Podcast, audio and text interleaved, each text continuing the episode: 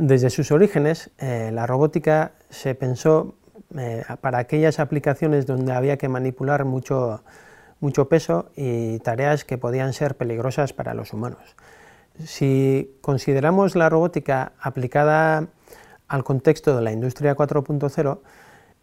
pero la industria 4.0 no es solo, solamente una cosa de, empresas grandes, también se puede aplicar a empresas pequeñas, porque las empresas pequeñas necesitan eh, garantizar una calidad, necesitan tener procesos eh, robustos, repetitivos y controlados, necesitan tener una trazabilidad unitaria de las piezas. Entonces, para ello el tener un, nivel de automatización y robotización y monitorización de la línea del, trabajo que realizan es muy importante. Al final lo que queremos es conseguir que los robots eh, tengan un cierto grado de autonomía. Queremos que los robots eh, lleguen a pensar, que sean eh, capaces de comprender lo que está pasando a su alrededor y, poder variar su comportamiento pues, según lo que está pasando.